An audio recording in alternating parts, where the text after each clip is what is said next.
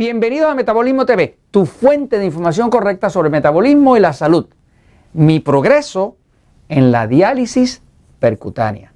Soy Frank Suárez, especialista en obesidad y metabolismo, y hoy quiero compartir contigo, con ustedes, eh, mi progreso y el de Elizabeth en la diálisis percutánea. Eh, hace poco hice un video explicando el concepto de lo que es la diálisis percutánea. Eh, voy a explicarlo un momentito a la pizarra, pero ahora que la he estado haciendo, todavía no la he terminado, es un proceso de 15 días, estoy en mi día número 9, me faltan 6 días para terminar. Eh, he experimentado, hemos experimentado, Elizabeth y yo, eh, distintas manifestaciones en el cuerpo que vale la pena compartirlas. Así que voy un momentito a la pizarra para explicarlo. El tema de la diálisis percutánea, eh, primero yo me enteré de ello por un video ah, muy bueno del doctor Marty Bosch. El doctor Marty Bosch es un oncólogo pediátrico. Eh, yo nunca había visto ese concepto, pero me hizo una lógica total, ¿no? Eh, porque uno de los problemas que hay para uno mejorar el metabolismo es el problema de cómo sacar los tóxicos para afuera. Eh, muchas personas que tienen problemas de obesidad, en verdad, pues tienen trancado eh, la desintoxicación de su hígado y el tejido alrededor de las células está todo lleno, como dice el doctor Bosch, de pipi y caca. O sea, está lleno de, tóxicos, de sustancias que sobraron del metabolismo de las células y el cuerpo no puede salir de ellas. Como no puede salir de ellas, todo está como inflamado, hay poca oxigenación, hay poca buena alimentación y todo está eh, eh, afectado. El, concepto de la diálisis percutánea, le explico, diálisis, ¿no? Diálisis percutánea. Eh, el concepto de la, diálisis es un proceso para limpiar la sangre. Por ejemplo, cuando una persona tiene problemas con sus riñones, cada uno de nosotros tenemos dos riñones, ¿no? pues eh, los riñones filtran la sangre. Eh, y los riñones son los dos órganos, cada uno de nosotros tenemos dos de ellos, que eh, balancean todos los minerales en el cuerpo. Magnesio, potasio, sodio, todo eso lo balancean los riñones, ¿no? Por eso cuando una persona tiene problemas con sus riñones, pues tiene serios problemas porque lo que hace que pueda mantenerse el balance entre la sal, el potasio, el magnesio, el hierro y todos los otros minerales que son vitales a la vida, pues son los riñones. Cuando los riñones empiezan a tener problemas, eh, pues eh, el cuerpo se llena de tóxicos. Eh, así que los riñones funcionan en combinación con el hígado. Está el hígado y están los riñones, ¿no? Este, según el cuerpo va limpiando la sangre, pues entonces todo se empieza a funcionar, ¿no? Este, entre los diabéticos, por ejemplo, uno de los problemas más serios que tenemos es cuando el diabético ya pierde sus riñones, pues prácticamente perdió su oportunidad de regresar a la vida y a la salud, ¿no? O sea que lo, último que le pasa a un diabético es que le digan vas para diálisis, ¿no? Este, porque ya llegando a ese punto, eh, lo que le espera en el futuro no es muy bueno, ¿no? Su futuro no está eh, eh, muy positivo, ¿verdad? Porque sin los riñones no se puede limpiar la sangre. ¿okay? La ciencia moderna pues usa los centros de diálisis donde tienen una máquina o un sistema ahí para sacar la sangre, filtrarla y demás, pero la verdad es que no le hace eh, justicia, eh, no compara para nada con lo que el cuerpo de forma natural hace, ¿no?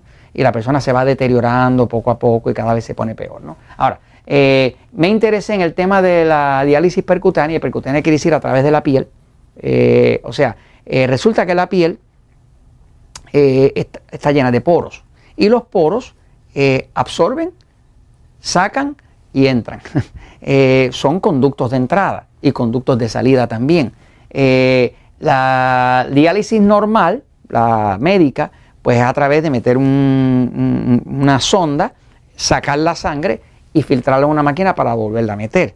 Este, la diálisis percutánea lo que hace es que utiliza la superficie de la piel que toda está llena de poros, ¿no? La utiliza la superficie de la piel para entonces, a través de esa superficie, sacar, ¿no?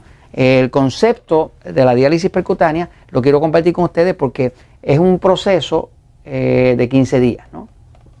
Es un proceso de 15 días que lleva eh, pues, eh, un, efecto termal. Termal, que quiere decir que es caliente, tiene que ver con temperatura, ¿no? Agua caliente, agua caliente. Cuando digo caliente, las temperaturas que recomiendan son como de 25 centígrados a 30 centígrados en temperatura de, cuerpo humano, ¿verdad? Pues esto va a ser como, aquí va a estar como en 92 eh, Fahrenheit y aquí va a estar como en, 85 Fahrenheit, ¿no? Ahora, eh, viendo la literatura que había sobre el tema, eh, me di cuenta que si es un poquitito más alta, inclusive un poquito más alta que la temperatura del mismo cuerpo, porque la temperatura del cuerpo humano es 37 centígrados y es 98.6. Así que me di cuenta eh, eh, que era siempre eh, más recomendable que la temperatura del agua fuera un poquitito más alta que la del cuerpo. Tal como hace una fiebre, porque fíjese que una fiebre cuando le da al cuerpo, lo que está tratando es de depurar al cuerpo, ¿no? Ese es el propósito de una fiebre. A veces nosotros corremos a bloquear la fiebre, pero en verdad la fiebre es el proceso que tiene el cuerpo para recuperarse, ¿no? Este, así que en el caso mío, eh, pues decidí hacer esta eh, diálisis percutánea, probarla en mi cuerpo y eh, recluté a mi esposa Elizabeth, que siempre está dispuesta a participar en los experimentos que hemos hecho. Algunos han sido medios peligrosos, pero todos los hemos sobrevivido. ¿no? Este, este no parece tan peligroso. ¿no? Este, de hecho, Elizabeth dice que, ha sobrevivido mi, relación ¿no? este, y mis experimentos. Pero uh, yo me gusta experimentarlo porque no me gusta recomendarle nada a ustedes que yo no he experimentado. Este, entonces, básicamente, cómo funciona la diálisis percutánea, lo que hemos hecho nosotros es, nosotros tenemos la suerte de que tenemos una bañera. Mucha gente que no tiene una bañera, pues se la hace más difícil, porque esto realmente necesita una bañera. No, no se puede hacer con una ducha, pero no va a quedar igual. ¿no?